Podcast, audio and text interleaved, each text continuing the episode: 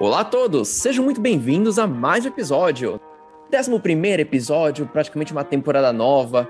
E hoje eu estou conversando aqui com o Gabriel. Gabriel que está falando com a gente diretamente de Fortaleza. A gente conversou aqui um pouquinho antes de começar a gravar, um lugar que eu tenho muita vontade de conhecer. E até sacanagem, que a gente vai falar de um lugar hoje, mas na real eu queria conhecer onde ele está, né, que é Fortaleza. Bom, mas a conversa hoje é sobre Hong Kong. Vamos falar de um lugar que é China, mas não é. É um lugar que muita gente conhece, vai dar uma conversa bem legal. E a gente vai trocar um pouco de experiência. E, Gabriel, como é que estão as coisas aí? Como é que tá em Fortaleza? Tudo bem? Tudo ótimo, João. Um prazer falar contigo. Na verdade, um privilégio. Eu tenho acompanhado alguns outros episódios do podcast e fiquei muito feliz de ter sido convidado para poder conversar sobre um tema que eu amo tanto, que são viagens, né? Acho que esse é um dos maiores prazeres, assim. É, vai ser muito legal, cara. E eu, se, eu sempre sinto que conversar de viagem é uma coisa muito natural, né? Por mais que a gente às vezes joga uma coisa meio roteirizada, não roteirizada pra gente seguir mais umas pautas, as coisas saem muito naturalmente, então é muito legal de conversar. Bom, Gabriel, eu fui para Hong Kong minha primeira vez há dois anos atrás. E quando é que tu foi para Hong Kong? Que ano? Cara, eu fui em 2017. Então, 2017. Foi um ano antes de mim, cara. Não sei se teve muita mudança de um ano para dois, mas é uma cidade que está sempre mudando, cara. O pessoal comenta bastante sobre a mudança de novos prédios surgindo. Hong Kong. Hong Kong é um, sempre uma incógnita. O pessoal pensa: é um país? É uma cidade? É uma região autônoma? Ou é tudo isso junto? Tecnicamente falando, Hong Kong é uma parte da China. Vamos dar um pouquinho de história para vocês, ouvintes. Hong Kong foi uma colônia britânica até meados dos anos 90, então é o que eu sempre comento em outros podcasts. História é algo recente. A gente está conversando de alguma coisa dos anos 90. Eu nasci nos anos 90, então, quando eu nasci, Hong Kong ainda era parte da colônia britânica. Passado esse período de colonialismo britânico, Hong Kong voltou a ser parte de uma província da China porém com uma total autonomia de seguir um sistema diferenciado do que a China segue, assim como Macau também segue. E esse fenômeno fez com que Hong Kong se transformasse num dos maiores centros comerciais e empresariais do mundo. Hoje eu moro em Dubai, mas muito antes de Dubai pensar em existir, Hong Kong já estava lá. Me conta aí, Gabriel, Hong Kong. O que, que tu conhecia de Hong Kong antes de ir para lá? Porque tem um conhecimento até de Hong Kong que a gente tem no Brasil, né? Sim, sim. Mas eu vou te dizer que grande parte do conhecimento, ou pelo menos conhecimento entre aspas, do brasileiro em relação a Hong Kong é muito estereotipado, né? Verdade. Até porque nós somos muito limitados aqui no Brasil por aquilo que nós vemos em séries, filmes ou até canais de viagem, né? Então, eu acredito que quando eu fui de fato a Hong Kong, eu tive uma outra percepção, uma percepção muito mais ampla do que é a cidade, de como ela funciona e do quão cosmopolita ela é, né? Eu diria. Total, total. Você falou bem da questão do estereótipo, né? As minhas primeiras imagens de Hong Kong que vem à mente, antes de eu ter de fato ido para lá e antes a gente ter um acesso à internet tão amplo, são de fato os filmes do Jack Chan, que são filmes de Kung Fu que eles lutam nos estacionamentos dos prédios ou no topo dos prédios. E até se eu puder falar de uma forma escrachada, os filmes do Hermes e Renato do Telaclass, que sempre faziam uma brincadeira com o famoso filme As Tretas de Hong Kong, que eles redublavam o filme de trás para frente. É, é, apesar de não ser o tema do podcast, eu recomendo vocês, galera, assistam lá, tá lá no YouTube, é bem legal. Não vai dar a impressão certa de Hong Kong, mas você vai se divertir. Porém, é o que a gente falou, Hong Kong tem essa questão estereotipada, mas de fato a gente chega lá e vê que tem muita coisa diferente. E a gente fala, né, de que a gente foi para lá recentemente. Antigamente, a Varig tinha voo para Hong Kong. Você sabia dessa história? Caramba, caramba, eu não fazia ideia de que a Varig tinha voo para Hong Kong, mas acho muito bacana. Até porque ela foi a maior das maiores, né? Uma época aqui no Brasil, né? Sim, para mim ainda nenhuma companhia atingiu o nível questão internacional que a Varig atingiu. E existia um voo que saía do Brasil, ele era São Paulo, Rio de Janeiro. Rio de Janeiro ele ia para Johannesburg, na África do Sul. e de Johannesburg ele ia para Bangkok, na Tailândia, e depois Hong Kong. E a gente tá falando de, acho que 30 anos atrás, se eu não me engano. Eu não vou dar uma data exata, mas é o que eu acredito que seja. Então, existia já essa questão de conexão de Brasil-Hong Kong até antiga, então eu acredito que a gente tivesse a oportunidade de conversar com alguém que foi lá naquela época, poderia dar uma outra visão, né? Mas já existia essa relação Brasil-Hong Kong. Bom, primeira impressão em Hong Kong, quanto foi? O que, que você, assim, olhou e falou, nossa, o que, que eu tô fazendo aqui? O que, que é isso? Fala uma coisa que já te chocou de cara. Cara, é o clima. O clima, ah, porque sim o clima de Hong Kong é muito diferente dos climas que nós possuímos no Brasil em geral, né? Porque é extremamente úmido, é muito quente, mas extremamente úmido. Então eu lembro que assim que eu cheguei à cidade, eu estava com aquela sensação de de como se eu estivesse numa sauna, sabe? Porque além de muito quente, estava muito abafado e muito úmido. Aí eu olhava para o meu braço assim, eu não sabia se era suor ou se era a umidade da própria cidade, né? Então, de cara, isso foi o que mais me chocou, assim. E eu acho que um, uma questão interessante também é o fato de que, principalmente o pessoal mais antigo da cidade de Hong Kong, eles adotam nomes ingleses, né? Inclusive por essa questão que você havia mencionado de ter sido uma colônia britânica. Então é muito comum que você veja pessoas lá é, se chamando James ou Taylor ou não sei é, Joshua ou qualquer coisa do tipo, sabe? Eu me deparei com muitas pessoas com nomes britânicos lá. Sim, tem essa questão deles terem nome britânico mesmo. Eu me lembro que antes de eu vir morar aqui em Dubai, eu trabalhei com comércio exterior no Brasil e comércio exterior é praticamente com Hong Kong, né? É o que sempre foi, desde os primórdios, o Hong Kong um papel primordial. E o nosso maior Sim. parceiro comercial era de Hong Kong, e o nome dele, na real, era Sheng. Mas para a gente, ele se apresentar como Simon, ele tinha um nome ocidental, britânico. Então ah, tem essa sim, é, cultura é, é. de ter a adaptação de nomes. Mas que você falou do clima é verdade, né? Um, foi uma das minhas primeiras impressões foi, cara, que clima úmido diferente. E, inclusive, esse é um dos grandes problemas de lá, que são os tufões sempre a gente, quando era da época do comércio exterior, a gente recebia um e-mail que o porto de Hong Kong está fechado essa semana devido a um tufão. E era bem constante esses tipos de e-mails, ou que o aeroporto fechou lá também. Bom, o Hong Kong tem um, é localizado bem no, na costa da China, do Mar da China, e tem uma baía ainda que entra dentro da cidade, que fica perto entre os territórios que eles chamavam de territórios antigos, que eram menores, e os territórios novos. Então, essa baía também dá um clima todo úmido, ajuda a fomentar mais ainda, né? Você ter esse mar entrando. E essa sim foi de fato a minha primeira impressão que eu tive em Hong Kong foi do clima. Inclusive, eu peguei uma tempestade tão violenta lá enquanto eu estava dentro no centro da cidade que eu precisei buscar abrigo dentro de um, de um prédio comercial lá, sem nem conhecer o pessoal, porque não tinha como. Mas, é, bom, são Paulo a gente costuma ter muitas essas questões de climas malucos que do nada você tá, você está num, num clima agradável, de repente virar um clima totalmente chuvoso, uma tempestade. Mas lá era tempestade com vento e isso foi uma das primeiras impressões que eu tive. Outra coisa que me chamou também a atenção foi a altura dos edifícios. Você reparou nisso também?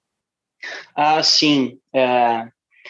Mas antes disso, eu queria só abrir claro. um parênteses para dizer que essa minha viagem a Hong Kong, ela foi a trabalho, né? Eu uhum. sou do direito e a minha área de estudo é o direito internacional público. Mas na época em que eu fui a Hong Kong, eu fazia parte de um grupo de investimento do qual eu era coordenador de relações públicas, né? Uma coisa não tem nada a ver com a outra, eu sei. Mas nessa oportunidade nós havíamos ido para participar de algumas conferências e fazer contato com algumas empresas que estavam sediadas ali em Hong Kong. Então, nós tivemos muitas oportunidades de fazer reuniões e ir a centros de, de eventos muito grandes lá em Hong Kong. E, de fato, isso que você disse é muito verdade. Todos os prédios lá são muito grandes, muito altos, inclusive o hotel onde eu fiquei, que é o Grand Hyatt, cara, uma estrutura sensacional. É, e, inclusive, uma, uma coisa que eu acredito que seja da cultura asiática é de que eles gostam muito de ostentar, né, de demonstrar o poderio financeiro deles por meio das construções e edificações que eles possuem. Então, é muito comum na Ásia, principalmente ali em Hong Kong, que eu percebi, de que as construções sejam feitas em mármore, tenha muito dourado, né? Eu me recordo de que havia um dos centros de eventos em que nós fomos que até o corrimão era feito de ouro, sabe? Então Nossa. eu fiquei muito impressionado assim com a magnitude, né, das construções, de tudo que eles faziam. É, um dos centros de eventos também, eles tinham um Lamborghini dentro do centro de eventos para que fosse ali para que as pessoas vissem esse tipo de coisa. E com o passar do tempo, nos shoppings e esse tipo de coisa, eu percebi que isso era muito comum. Então, em muitos lugares você tinha aqueles carros que eram colocados como uma demonstração ali, né, de determinadas marcas. Inclusive, 2017, 2018, a Tesla já estava muito forte lá em Hong Kong, né? Não sei se você percebeu isso. Então, você via muitos modelos por lá. Então, eu achei muito legal isso, né? Eles têm esse negócio de mostrar o poderio financeiro deles também por meio das edificações. Tem, tem sim. Tanto é que até a gente volta a falar. Eu moro em Dubai, e Dubai tem toda a questão estereotipada de ser o luxo, tudo, mas Hong Kong já tinha isso há muito tempo. Hong Kong é pioneira nisso aí faz muito tempo mesmo. Então, eu acho até erroneamente a galera associar algumas coisas aqui, sendo que é muito mais propenso a Hong Kong. De fato, Hong Kong é o metro quadrado mais caro do mundo.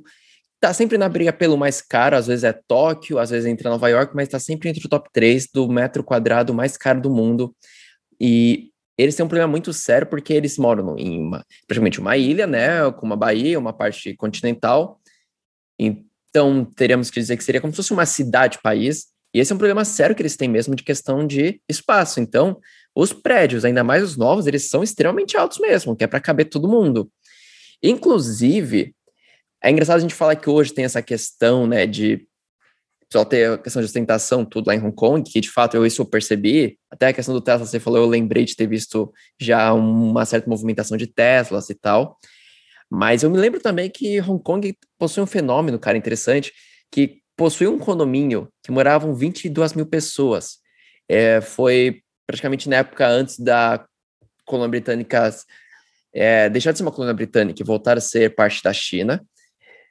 E depois disso, claro, foi demolido. Hoje as pessoas não moram mais lá, mas eram 22 mil pessoas morando em algumas torres em cubículos. Então, é tão densamente povoado lá que as estruturas de fato são gigantescas para caber com um certo mínimo de conforto, né? Claro, ainda existe essa questão das moradias. Eu passei e vi algumas moradias que realmente tinham cara de ser moradias mais antigas, mas felizmente essa aí que eram cubículos de 22 mil pessoas morando dentro de um condomínio já não existe mais, né? Mas é um dos cartões postais mais conhecidos de lá de Hong Kong. Hong Kong tem muita área verde, inclusive tem uma área verde que eu gosto sempre de destacar, que é o Victoria Hill, que é um morro que fica exatamente no centro lá de Hong Kong, junto com os arranha-céus. E eu gosto muito de, dessa questão de ver o verde intercalado com o moderno. O Victoria Hill, chegou a passar perto lá para ver, pelo menos? Você sabe qual que eu tô falando? Sim, sei bem, sei bem. Inclusive, acho um dos lugares mais legais lá de Hong Kong. É...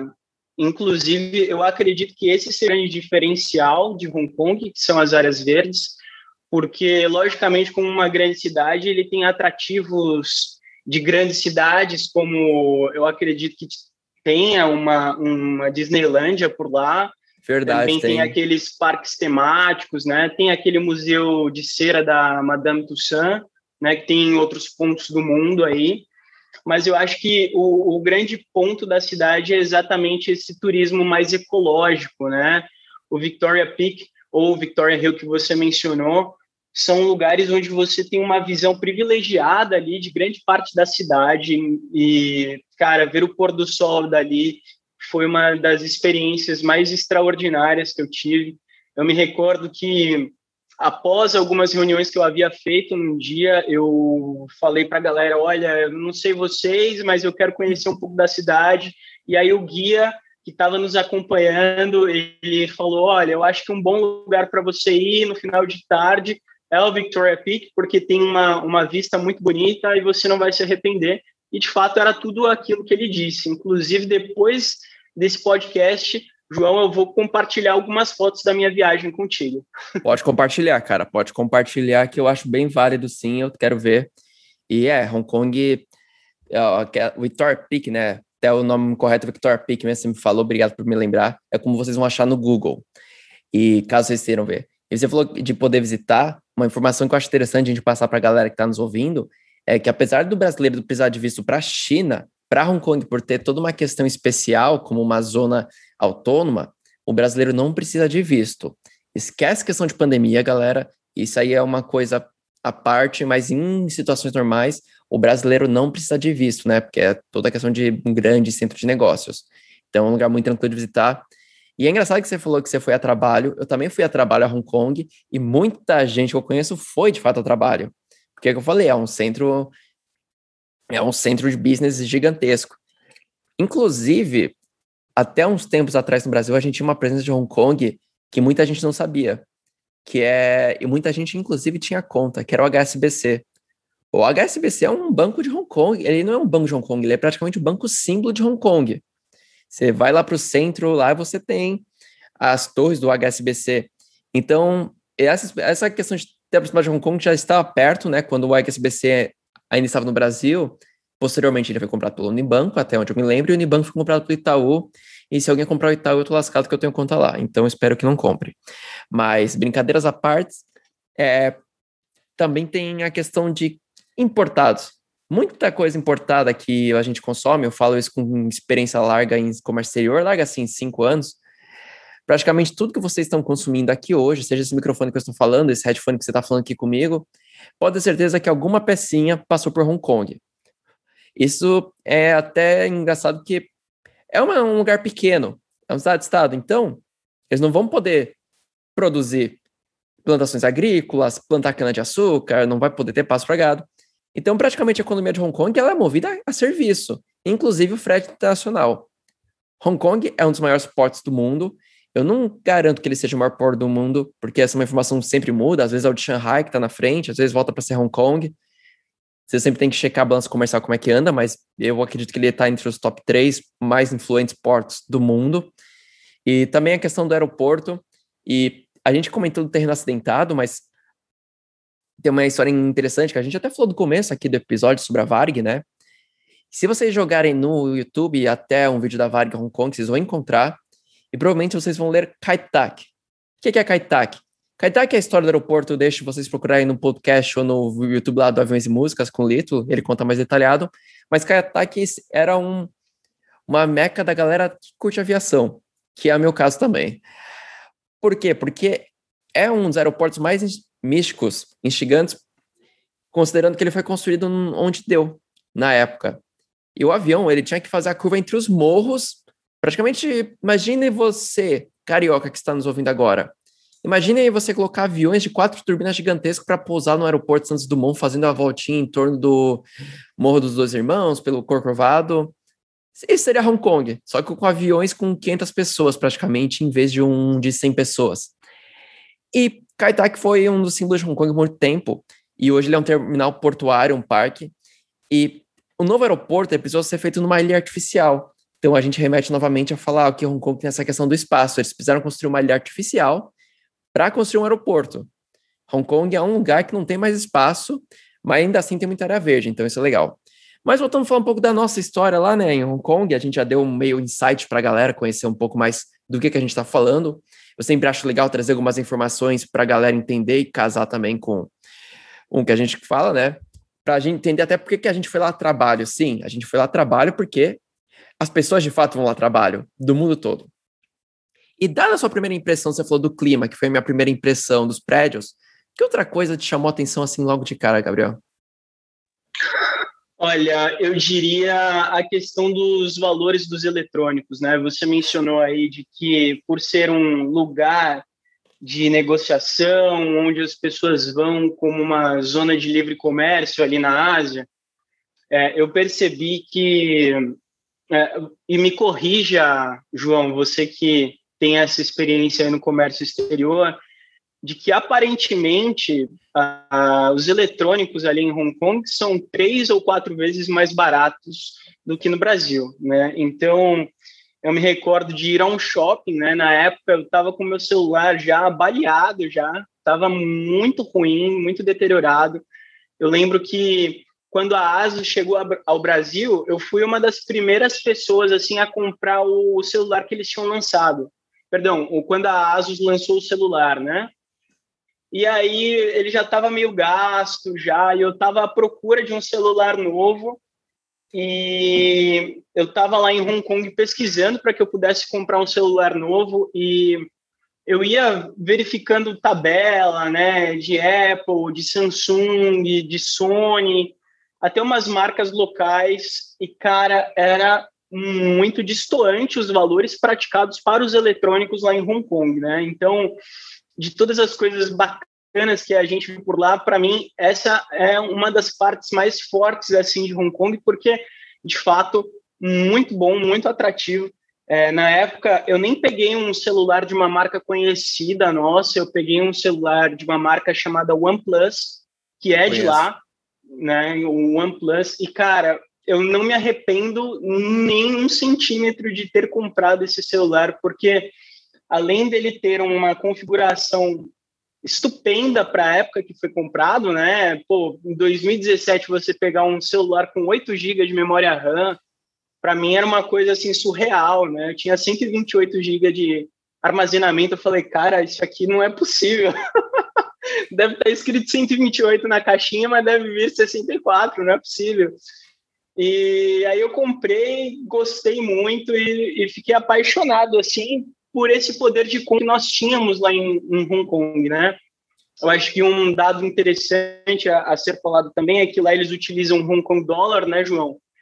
E assim, quando a gente faz a cotação, é, bom, pelo menos naquela época não tinha uma distinção muito grande em relação ao real. Acredito que hoje deva haver muito mais, né? Porque nós estamos muito tempo depois mas eu fiquei muito feliz, muito feliz porque eu, eu senti que eu estava fazendo bons negócios lá, comprando eletrônicos por lá, né?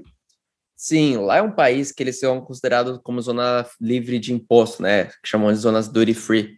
E esse é um dos motivos principais para que você consiga comprar um eletrônico com tanta qualidade e um preço tão baixo. E claro, questão logística, porque a grande maioria é feita na China, inclusive o iPhone tem, eles têm, eles fabricam na China, mas eles ainda tentam colocar lá no iPhone no carregador ah, design em Cupertino, Califórnia. Quer mostrar que tem um design lá na Califórnia, mas o bruto é feito lá na China e é comercializado geralmente via Hong Kong. Então, é, de fato, você quer comprar GoPro, drone, microfone, que eu devia ter comprado lá, mas comprei aqui mesmo, é, câmera, celular, lá é o lugar perfeito, porque você tem essa isenção de imposto. É, para a galera só ter um adendo, não vai achando que vocês podem comprar tudo e trazer aqui para o Brasil, porque vocês vão ser taxados se vocês não estiverem notinha, pessoal. Compra, não compre cinco iPhones ou cinco Pros e tragam aqui para o Brasil, que vocês podem ser taxados, tá? Não estamos incentivando nada, mas ao mesmo tempo, se você colocar um em cada bolsa de cada jaqueta ou distribuir com seus amigos, pode ser que não te peguem. Só a gente não falou nada. Ninguém falou nada, um amigo meu que comentou. Bom, realmente essa questão de eletrônico é, eu fiquei impressionado também, eu fiquei muito tentado comprar muita coisa lá. É, eu tinha bem pouco tempo lá, mas eu fiquei muito tentado realmente essa questão de preços, né? E você falou uma coisa interessante, duty free.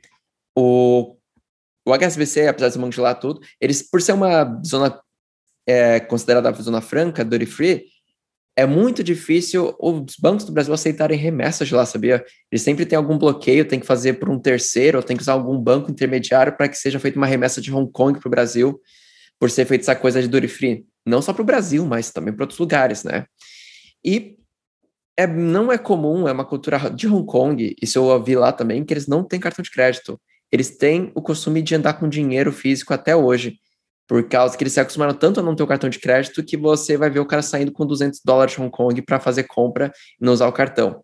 Mas infelizmente meu cartão passou lá. Eles não têm o costume, mas hoje já existe a tecnologia para eu pagar o cartão. Minha cervejinha lá foi paga com cartão bem tranquilo. Bom, acredito eu, né, que você tenha ido lá para o centrinho da cidade também, lá pro perto da Bahia, da Victoria Bay, certo? Sim, sim, muito legal. Inclusive, é interessante porque, por mais que Hong Kong tenha toda essa miscigenação de culturas, ali a feirinha é um pouco da Hong Kong tradicional, né, João? Então, ali você tem um pouquinho da cultura asiática ali prevalecendo e permanecendo mesmo em meio às transformações da cidade, né? E só fazendo um adendo àquilo que você trouxe antes em relação às questões das transferências e do valor que a galera carrega em espécie, é, eu não sei se na época você chegou a ver isso, mas eu notei de que em 2017, cara, o WeChat, que é o aplicativo deles que funciona como um WhatsApp para nós, é, ele já era utilizado como uma plataforma de pagamentos e transferências, né? E em 2017 já era muito forte a questão do QR Code. Então você tinha um celular com um WeChat, você tinha a carteira dentro do WeChat, e aí você poderia ir aos estabelecimentos e fazer o pagamento por meio do QR Code do estabelecimento, né? E isso só chegou ao Brasil muito tempo depois, né? Eu acredito que ainda esteja em período de implementação aí. Hoje em dia, eu acho que o maior precursor disso talvez seja o PicPay, né? Que a galera está ah, utilizando mais.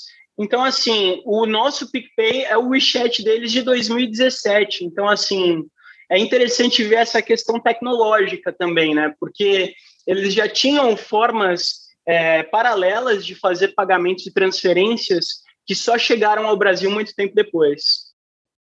Sim, isso é um fato, isso é um fato mesmo. Até eu lembro que a gente usava muito o WeChat para conversar. Eu tive que baixar o WeChat, meus colegas de trabalho também, para conversar com a galera de Hong Kong, com a galera da China também, mas principalmente com a galera de Hong Kong, que era culturalmente mais amplamente mais usado por eles do que o WhatsApp, né?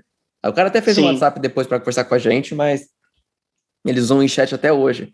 E é verdade, essa questão de fazer transferência, QR Code, eles já estão, isso é mais antigo. Legal que você trouxe essa informação que nem eu lembrava, mas tu me fez relembrar. Lá no Centrinho, você falou dessa questão da cultura oriental, com essa questão já mais moderna, e para mim uma das coisas que mais me chamou a atenção foram os bondes. Você lembra dos bondinhos lá no centro? Muito legal os bondinhos do centro, né? É, eu tive a oportunidade de ir uma só vez, porque quando eu fui de fato à feirinha, eu já estava no final da viagem, né? Então não vi muita coisa, mas eu achei muito legal. Não cheguei a utilizá-los, né? Mas achei muito legal a proposta dos bondinhos, porque transforma, dá um, uma, um ar de coisas mais antigas misturadas com coisas mais novas, né? Não sei qual foi a tua impressão em relação a eles. Foi a impressão sonora, porque o bondinho fazia um barulho de bondinho antigo, como aqueles bondinhos que andavam no centro de São Paulo, ou até tem alguns no centro de Santos, lá no Sim. litoral, que ainda usam aquele mesmo barulho. Então você vê aqueles bondinhos coloridos lá com aquele sonzinho lá, o pessoal até meio apertado, o pessoal segurando para fora, contrastando com aquela cidade amplamente moderna, né? E é, essa foi uma das coisas que eu achei mais legal, porque existe sim, todo o sistema de metrô deles é fantástico. Eu peguei um metrô expresso deles lá do aeroporto, que é na outra ponta do país, não sei se a gente pode dizer, né, da, da cidade, sim, até o centro, sim. cheguei em 15 minutos. E era passando por túnel, fazendo um caminho de rato lá praticamente. E aí me chamou bem a atenção. E também tem muita vendinha, quitanda, estilo bem tradicional. Não sei se alguém já aqui já assistiu, que está nos ouvindo, aquele desenho do Jack Chan. Não o filme, mas os desenhos que eles tinham passado, acho que na Globo, que era o senhorzinho na quitanda, ou as aventuras de Jack Chan. Eu vi exatamente aquilo lá, a quitandinha do senhorzinho lá com bigode lá, o chapéuzinho. Então, tinha uns contrastes, tinha muita vielinha também. E, claro, vi muita feirinha lá também. Eu vi muita feirinha... Sim e uma das coisas que eu achei muito engraçado que eu vi lá, cara, que eu não tinha visto fora do Brasil, já arrebentou a Havaiana pra tu comprar só a tira? Acredito que já aconteceu ah, contigo. Eu sim, já. Eu para vender lá, cara. Eu não tinha visto nada fora do Brasil. Eu, eu vendinha, também não.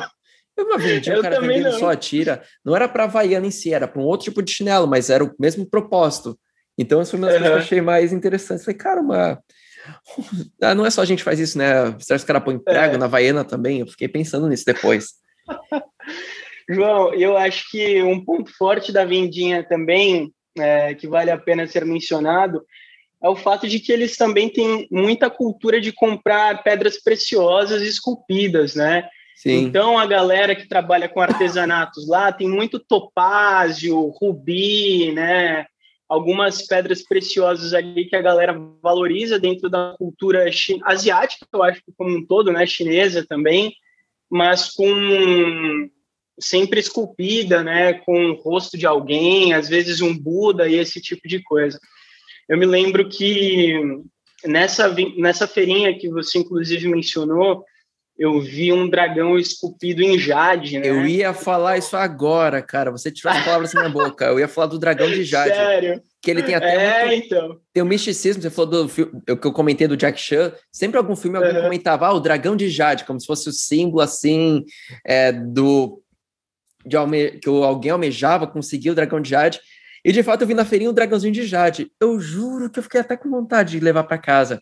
Mas como eu sou meio desastrado e aqui meus gatos derrubam tudo que eu tenho em casa, eu pensei, vai uhum. quebrar. Mas, pô, você falou do dragão de Jade, isso que eu ia falar mesmo.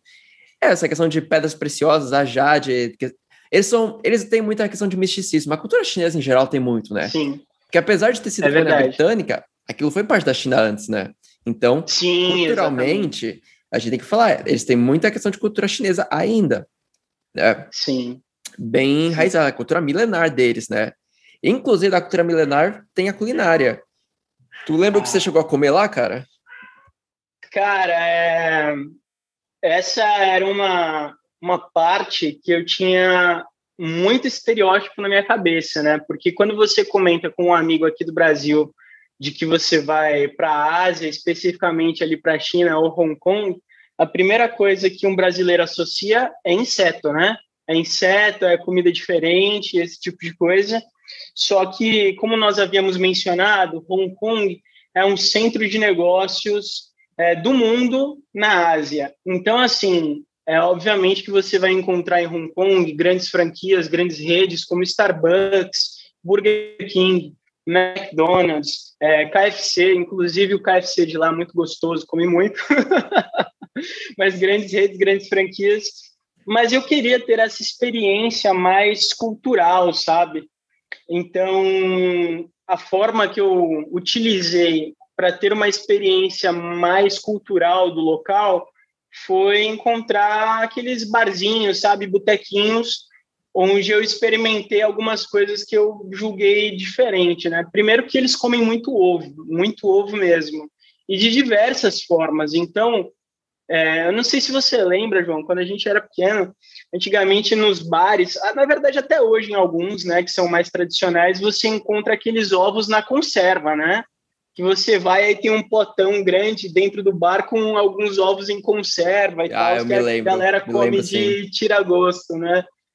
E lá é muito comum. Então eu vi ovo colorido de todas as formas. Inclusive, é, tem um, um ovo é, que eles comem como se fosse uma iguaria, que é um ovo que eles fermentam dentro do chá preto. Cara, é um negócio horrível, mas eu comi pela experiência, né? então, o que acontece? Eles vão cozer o ovo, né? E vão deixá-lo é, fermentando dentro do chá preto, que também é um chá muito tradicional lá na Ásia, né? Chá verde, chá preto, tem muito esse costume de se tomar chás por lá e, cara, um negócio fermentando lá, eu, eu não sei te descrever o sabor disso, mas é completamente diferente de tudo que eu já havia comido na minha vida, assim, sabe? E não era um gosto agradável, talvez seja para eles porque eles estão acostumados, estão habituados, né? Mas era um gosto muito diferente. E eu confesso para você que de tanto pessoal falar, eu sim provei os insetos, né? Pra, só para saber como é que era. É, não é tão comum em Hong Kong, eu acho que vale a pena a gente mencionar isso, de que aquela questão dos insetos, daquelas comidas extremamente diferentes, não são, não são tão comuns em Hong Kong como na China, por exemplo, mas você encontra também. E eu tive essa experiência, né? Eu comi grilo, grilo frito com sal e, cara, assim, não tem muita diferença de qualquer coisa frita. Então, assim, é, dizem que tem muita proteína e tal, então eu senti um gosto de óleo, basicamente, e algo crocante, né? se a gente pegar aquele salgadinho antigo da, da Elma Chips, lá, aquele stick, que era Sei. aqueles palitinhos, sabe, que vinha salgado e tal, não vai ter muita diferença em relação ao grilo, né? Então, assim, eu comi, achei ok, nem ruim, mas também nem bom, né? E então foram as duas experiências assim que eu tive de mais diferente. Mas grande parte do tempo é, foi comendo em restaurantes mais convencionais, que inclusive dividiam os cardápios entre a parte ocidental e a parte oriental, né? Então, é muito comum lá na Ásia, né, João, que a gente encontre em determinados restaurantes que dão ao cliente a opção de pedir algo que seja da cultura do Ocidente ou da cultura do Oriente. E na parte do Oriente, a gente vê muita sopa, vê muita carne de alguns animais não tão convencionais para nós. É, ah, eu comi carne de pato também. É, tem gente que come aqui no Brasil, mas eu não estava acostumado porque eu sou de São Paulo, né? Assim como você. Então eu não estava muito acostumado à carne de pato, mas eu achei gostoso assim. É, então tinha muita coisa interessante assim para ser provada. E para ti, como é que foi essa parte? Cara, você falou dos insetos e eu estava pensando aqui enquanto isso, né? O inseto não é apenas uma coisa da Ásia. Eu estava vendo um programa sobre culinária mexicana esses dias e o cara tava, fez um taco com gafanhotos ou com chapulins. Só para a galera saber, chapulim é, quer dizer gafanhoto em espanhol, ou pelo menos na gíria espanhola mexicana. E você vê que também é comum em outros lugares, né? E uhum. tava lendo um estudo esses dias, cara, que levando em consideração o quanto de carne que a gente consome hoje em dia, de mamíferos, de frango, essas coisas, é muito provável que as próximas gerações, talvez há 200 anos, não por escolha, acabem tendo que colocar insetos na dieta, né? Existem as previsões, estudo, então não é uma coisa tão absurda assim para pensar que isso pode ser atrelado à cultura ocidental também, não tão hum, assim, talvez em 50 anos, não sei, isso depende muito do, sim, sim. do rumo, claro, né? Mas eu, é. eu, não cheguei a provar inseto lá, não. Mas você falou do pato, eu lembro de ter visto pato no menu também. É, é um disclaimer. Para mim, o inseto e o camarão não tem diferença. Um é aquático, o outro é de superfície. É a minha opinião apenas. Como eu tenho alergia a camarão, eu posso me livrar dessa. Mas eu lembro de ter visto também em questão do pato, né? O pato, eu lembro de ter comido em Dubai, ele tem um gosto mais adocicado, a carne, mas ele tem que ter Sim. um molho certinho, ele tem que. Ele é muito seco, então você tem que ter molho. É. E eu, particularmente falando, eu acho pato um bicho bonitinho, cara. Então, eu tento comer, você tem que pensar no pato. Você tá no laguinho ali, dando mira aos patos, que seja. Bom, e também essa questão de redes, né? Eu, por questão até financeira, de ter que poupar uma graninha, não querer gastar tudo que eu queria, cheguei a pegar um lanchinho no McDonald's, acho que né, quando era mais tarde, antes de eu voltar pro meu hotel. Eu senti uma diferença gigantesca no gosto, cara. Não parece ah, o gosto de McDonald's. O gosto muda muito. O gosto do McDonald's da Argentina, por exemplo, até se alguém quiser ver, meu último episódio lançado foi de Buenos Aires, acho que o penúltimo, se não me engano. O gosto na Argentina já é diferente demais. Então imagina um gosto do McDonald's lá em Hong Kong, sendo que os produtos vêm de outros lugares. Totalmente diferente. Até nisso você consegue ter uma peculiaridade diferente. Mas voltando de culinária, o que eu lembro de ter provado lá foram noodles. China uhum. praticamente uhum. tem muito noodles, né? O Sim. O Chop Suey, que não é apenas uma música do System of a Down, mas sim é um prato de macarrão, que a galera às vezes não se liga disso. E tem, eu cheguei a provar muita coisa exótica. Eu vou ser bem honesto com você, eu, eu me considero uma pessoa com estômago muito fraco. Talvez por um passado com muita besteira, então eu sempre tento maneirar uma coisa que eu sei que pode. E, mas o que eu me lembro de ter passado é muito pub para tomar uma cervejinha. Tem muito pubzinho legal lá, cara. Até pubzinho estilo rock bar, Sim. sabe? Lembro de ter entrado bastante. Sim. O mais legal é que você pois pode é. ver tudo isso no centro, né, cara? Isso que me anima muito. Você não precisa ir tão longe. Eu acho que as coisas que você tem que ir mais longe, se você quiser ir num parque, se você quiser, né? Outro lugar muito legal, antes da gente voltar para o centro, mas eu acho muito válido falar, é a estátua do Buda gigante, que ela já é bem mais perto do aeroporto, não é muito perto do centro da cidade, mas é uma trilha sensacional, eu recomendo demais vocês fazerem. E no próprio centro tem uma coisa, cara, que foi assim, é o ponto alto para mim da, do, de Hong Kong, que foi um flash mob de prédios. Tu lembra de ter visto isso? Quando começa Cara, eu não lembro disso. Você eu não lembro disso. É, mas é uma coisa muito específica que acontece em dois horários. Uhum. Em é, 8 da noite e 11 da noite. Hong Kong é aqueles prédios todos cheios de luzes, espelhados, e tem uns, alguns têm uns relógios gigantes. Inclusive, um deles tem um, como se fosse um display de luzes que vai passando mensagens, né? Aí tava lá, next show, 8 horas. Eu não sabia desse show, foi assim, algo meio que achado, e eu fico feliz de ter tá, estado no lugar certo na hora certa. Eu, andando pela beira da Baía do, de Victoria, uhum. vejo, começa uma movimentação, e inclusive, galera, no meu canal do YouTube, o Sanches pelo Mundo, tem um vídeo disso. Eu consegui achar um vídeo perdido, coloquei lá, pesquisem lá, mas se não quiser ver o meu, procura Show de Luz em Hong Kong, ou Hong Kong Flash Mob. Os prédios inteiros ao redor da Bahia começam a fazer um show de luz, como se fosse é, individualmente, mas com um propósito. Então é canhão de luz para cima, como se fosse pisca-piscas, aí tem luz, aí tem canhão de luz apontando de um para o outro, aí tem animações com dragões. Uma, cidade inteira fazendo um espetáculo. É uma das coisas mais lindas que eu vi, mais emocionantes que eu já vi. E tava um clima até meio nublado, então isso até fomentou mais as luzes, né? As luzes ficaram mais baixas. Inclusive, o melhor passeio, eu não consegui fazer, mas eu recomendo muito, é você pegar um barco estilo chinês, ir para o meio da, da Bahia de Victoria e sim ver esse show de luz lá do meio. Mas ah, por, por, si só, Hong Kong já é uma cidade muito iluminada, né, cara? Então, não necessariamente você precisa ver o show de luz para ver isso, né? Você já consegue ver. Uhum. É, cara, eu vou te dizer que eu não vi esse show de luzes e fiquei chateado por não ter visto, ó, porque de fato, como você colocou aí, parece que é incrível. Aí fica, inclusive, a curiosidade para próximas viagens, né? Certeza. Ver essa questão do flash mob. Sim, cara, é um negócio muito surreal, cara. Eu nunca vi uma cidade inteira fazer um espetáculo e você simplesmente não precisa pagar nada, só estando lá. Então, uhum. e, mas é um horário muito específico, então eu dei sorte de estar no horário certo, na, no lugar certo. Bom, amizade com a galera de Hong Kong, como é que foi para ti fazer amizade com os locais? Bom, essa, essa é uma parte muito bacana, João. É, eu acho que vale ressaltar o fato de que, assim como todas as grandes cidades aí do mundo, as megalópolis aí, é, Hong Kong tem uma cultura e uma miscigenação, né? Então existe uma pluralidade de nacionalidades muito grande, né? Então é comum nas ruas de Hong Kong você ver pessoas do mundo todo né? Você está numa esquina e ao seu lado você vê alguém falando francês, aí do outro lado mandarim, aí do outro lado uma língua lá da, da Índia.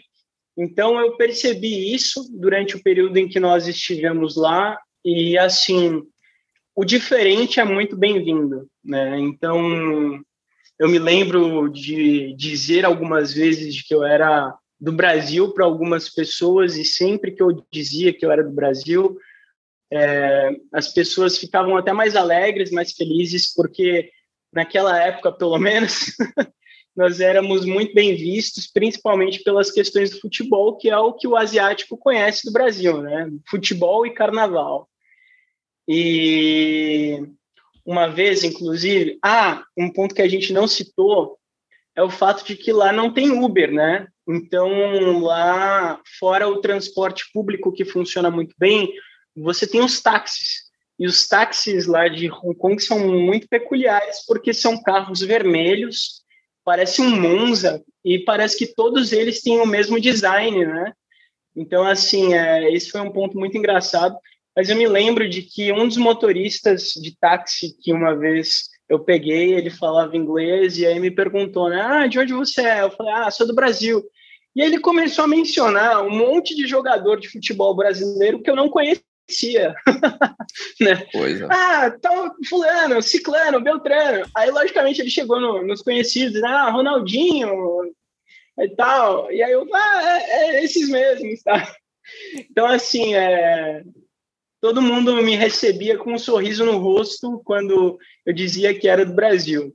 E eu fiz amizade com pessoas que não eram provenientes de Hong Kong, né? Durante o período em que eu estive por lá, eu tive a oportunidade de visitar uma igreja, né? Porque eu sou cristão e dentro do período que eu estive por lá visitei essa igreja e fiz amizade com pessoas também que não eram de Hong Kong, grande parte dos Estados Unidos É, então, assim, é, eu tive muito mais contato com pessoas de outros lugares, de outras nacionalidades, do que de fato de Hong Kong, é, especificamente, né?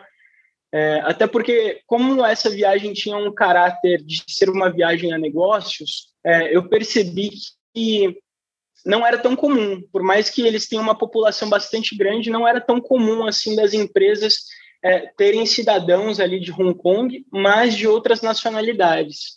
Eu não sei qual foi a tua impressão assim nesse aspecto. Eu já conhecia pessoas de Hong Kong antes de ter ido para lá por causa do meu trabalho, né? E depois que eu fui para lá, eu consegui constatar até algumas coisas que meu amigo que mora lá, o Simon, ele tinha comentado comigo, né? De fato, uhum. eles, eles, têm uma cultura muito workaholic, eles trabalham assim, é. extensivamente até tarde, e é muito questão cultural deles de depois ainda que sair do expediente, todo mundo lá pro bar, pro pub, tomar uma e pronto para outro dia, entendeu? E Sim. Então, sempre algum, muita conversa porque eu tive com a galera, sempre remeteu ao trabalho lá. E eles são bem, assim, tranquilos. É, e é legal como eles foram colônia britânica, eu consigo comunicar inglês com eles, né? Inclusive, muitos deles têm passaporte britânico. Os que foram nascidos, acho que antes de 98, ainda conseguiram pegar o passaporte, como é o caso do Simon, uhum. seu amigo nosso de trabalho lá. E tem. Você falou da questão do futebol.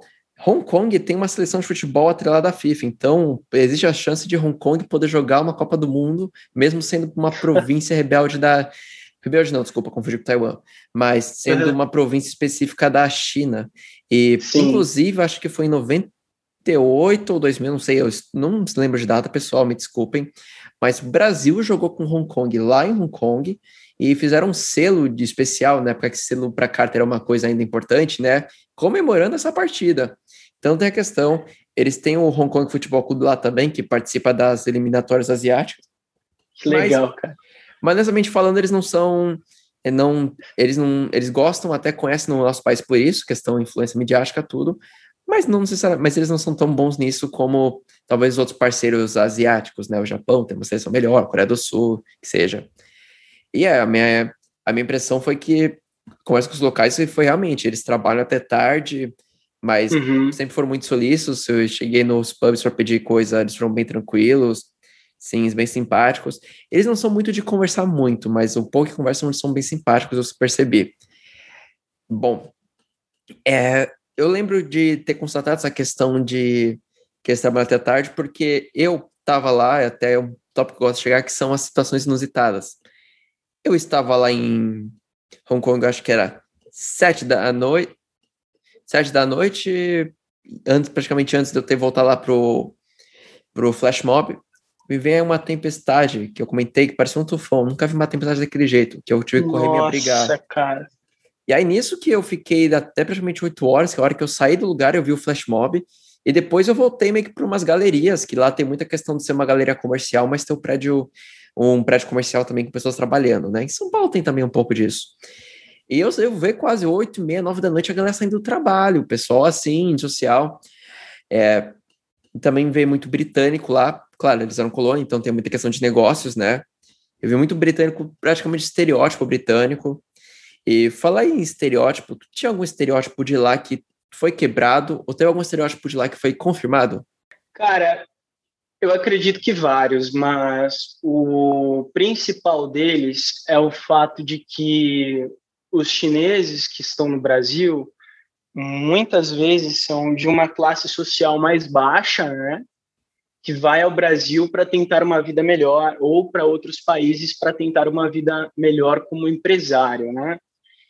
Então, é, essas pessoas elas não têm hábitos semelhantes aos nossos. Então, eu tinha um, um estereótipo de que talvez o chinês ele fosse uma pessoa suja, né, de que a cidade fosse suja ou qualquer coisa do tipo, né, em, em relação ao asseio, à higiene, esse tipo de coisa. E quando eu fui a Hong Kong, eu fiquei muito impressionado porque além da organização da cidade, eu pude notar ali na, nas poucas pessoas de Hong Kong mesmo com as quais eu tive contato de que eles eram muito educados, muito polidos e muito bem asseados, né?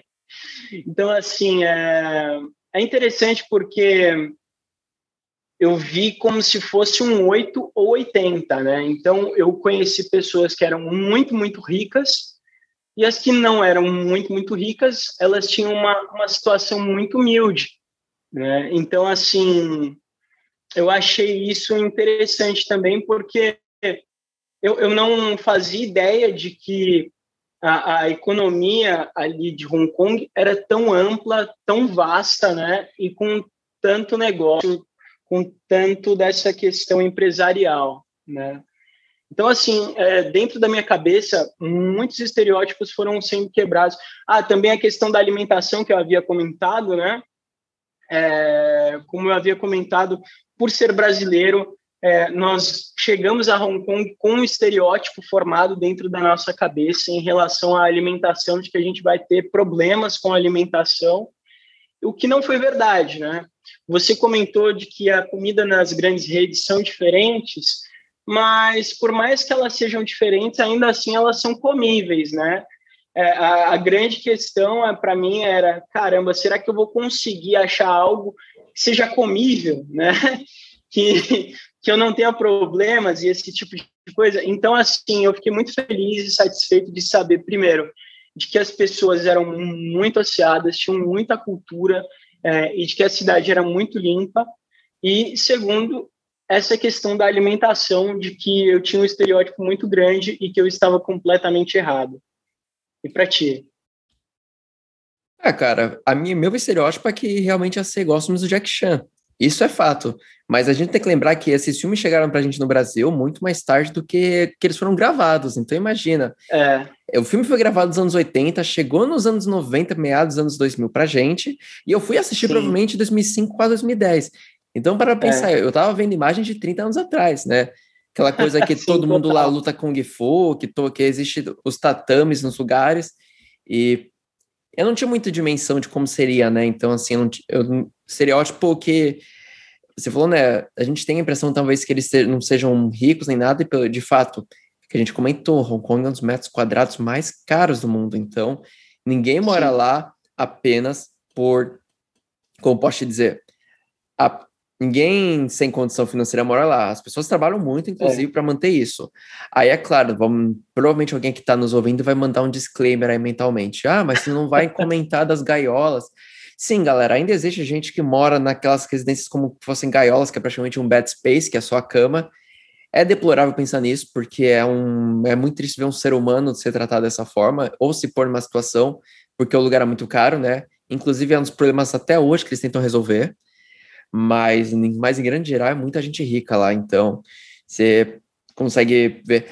Bom, além dos estereótipos, né? Muita coisa surpreendeu. Questão culinária, não sabia muito o que esperar, mas não achei que era tão internacionalizada assim, sabe? Achei mesmo. E, cara, algum sufoco tu passou lá em Hong Kong? Alguma situação?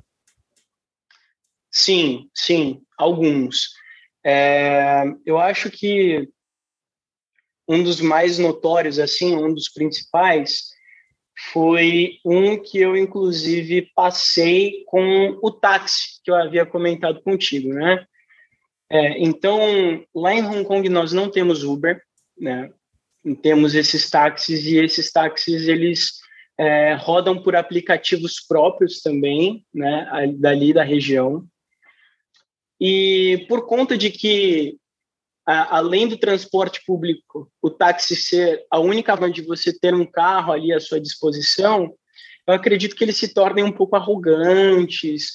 É, alguns taxistas são muito estressados. Eu não sei se é por conta da carga de trabalho deles, mas eu me lembro de uma ocasião que eu estava indo para um restaurante, ah, o Hard Rock, né? O Hard Rock a gente conhece de longa data, acredito assim. que todo mundo que esteja nos ouvindo também, né? E inclusive fica a dica aí, quiser comer comida boa que você já conhece, fica aí o Hard Rock como uma recomendação. Recomendo também. É, é, então, estava é, indo para lá e eu me lembro de que eu estava a caminho do Hard Rock com, com um táxi e aí eu cheguei em determinada avenida onde o taxista falou, ó, oh, para você chegar no Hard Rock, é, é, só você subir aquele morro ali e virar à direita. Eu não vou porque vai gastar muito mais gasolina.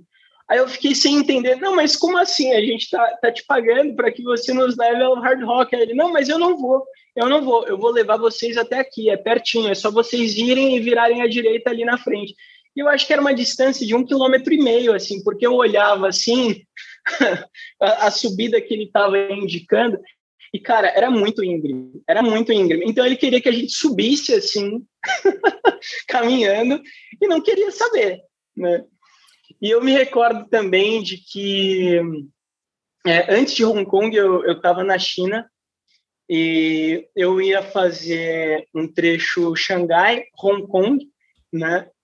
E eu estava relativamente atrasado para o voo, e então, e eu estava com uma equipe do trabalho, e aí a gente chegou no aeroporto super afoito, né?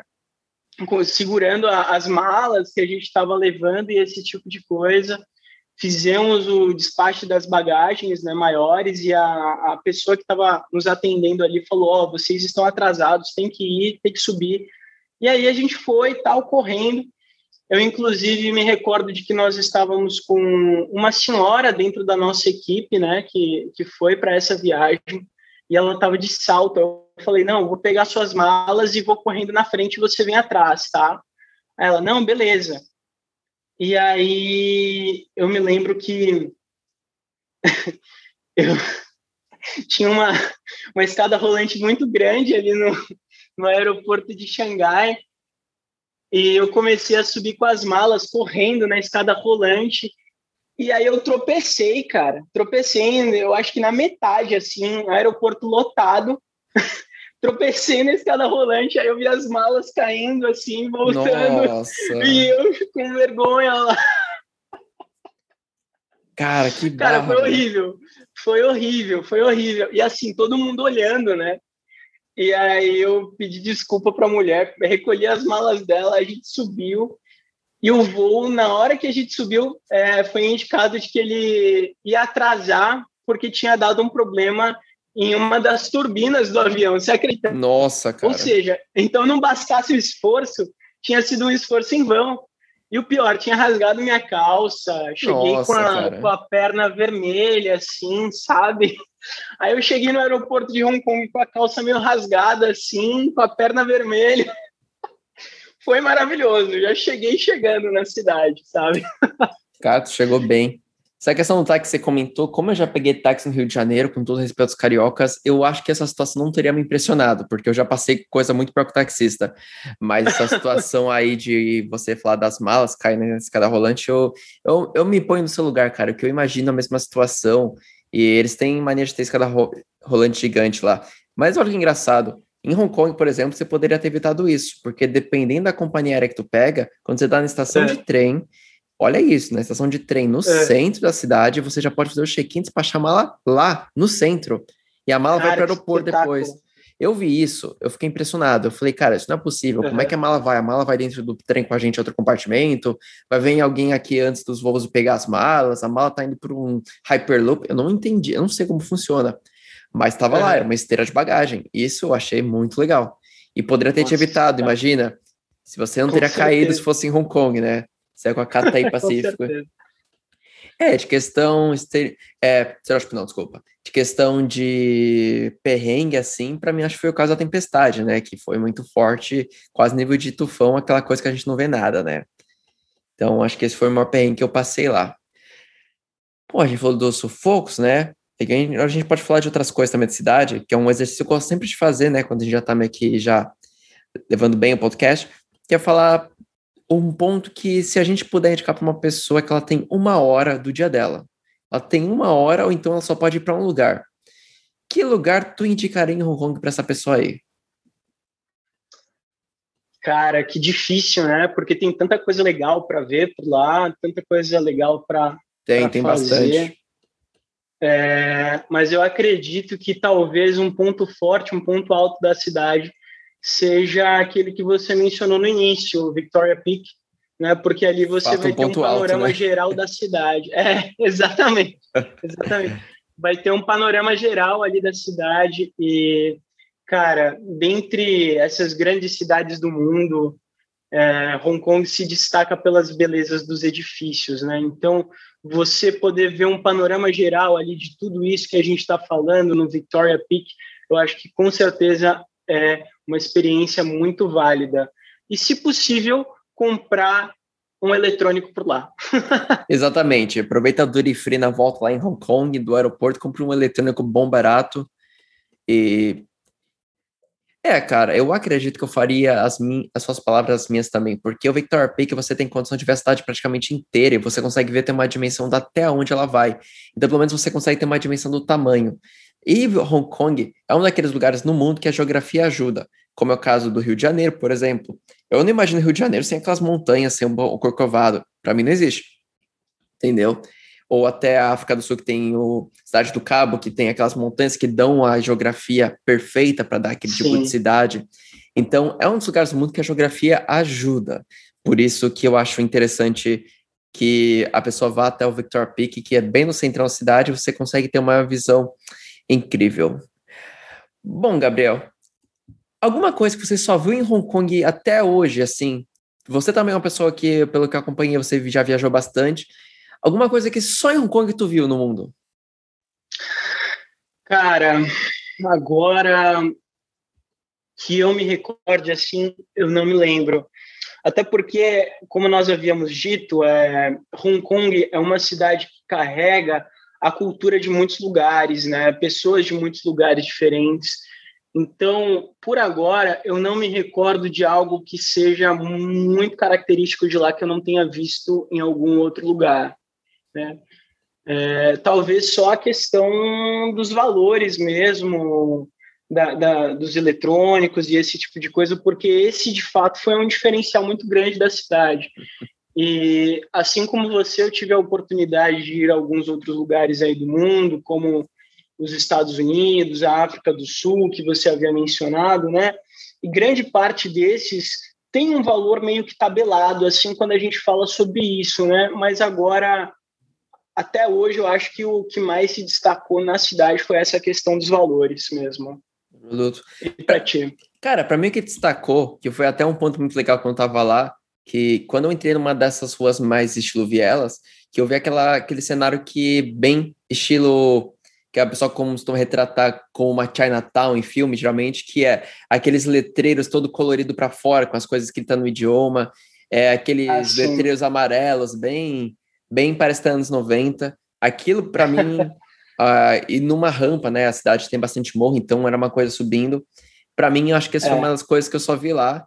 É, e é bem diferente do que a do Japão, por exemplo. O Japão também tem, mas em Hong Kong é um padrão diferente. É, Sim. Aí pega um pouco aquelas placas já estão com marca da umidade que vem do oceano, da Baía de. Sim, Vitória. é verdade. Aí aquelas placas já tem um pouco de desgaste. Então, umas coisas que eu só vi lá. Bom, Gabriel. Okay. Gabriel, foi um enorme prazer conversar com você sobre Hong Kong, de verdade, eu agradeço demais. E, Gabriel, eu sempre gosto quando a pessoa participa, deixar ela falar alguma coisa. Se você quiser mandar um recado para alguém, quiser divulgar alguma rede social sua, para algum projeto, fique à vontade aí. Bom, é, para mim foi um prazer participar, João. Eu acredito que essas conversas para mim são riquíssimas. É, a minha avó, ela inclusive sempre diz que uma forma de nós sermos ricos sendo pobres é compartilhando as experiências que nós tivemos dentro das nossas vidas, né? Legal isso. Portanto, sempre que eu tenho a oportunidade de falar sobre uma viagem que eu fiz ou algo que eu aprendi, eu aproveito muito. Então foi muito rico. É, sobre questão de rede social, algum tipo, é, eu utilizo muito meu Instagram, o conte.ga, né, C-O-N-T-I.ga, né, então sempre que possível eu posto alguma coisa que eu achei interessante, algo que eu estou lendo, algo que eu estou fazendo, então fica aí. E é isso, é isso. Prazerzão, viu? O prazer é o meu e galera que está nos ouvindo, agradeço demais. Nesse episódio conseguimos colocar um microfone novo, então se você não estava contente com os áudios antigos, tá dando alguma microfonia, não tem problema. A gente ouviu o seu feedback e a gente está melhorando a qualidade do nosso podcast. Investimos uma quantia boa no microfone. Então a gente espera que vocês gostem, porque eu estou pagando esse microfone ainda. Mas brincadeiras à parte, pessoal, eu tenho fotos também desse rolê em Hong Kong, lá no arroba João Sanches no Instagram. Vou colocar na descrição, assim como o Instagram do Gabriel. E, galera, entre lá no YouTube e procura Sanches pelo mundo. Não tenho postado muita coisa lá, a pandemia não tem permitido, mas eu tenho um vídeo lá de Hong Kong que conta exatamente esse flash mob. Não é em Full HD, mas pelo menos dá uma experiência do meu ponto de vista. Agradeço a todos que nos ouviram até agora. Esse é o nosso 11 episódio. Eu não quero que acabe por aqui. Eu quero ter muito episódio. Eu sei que tá nos ouvindo, foi para algum lugar, descobriu que eu também fui e viu que a gente não conversou aqui. Cara, manda mensagem. Vamos fazer esse episódio.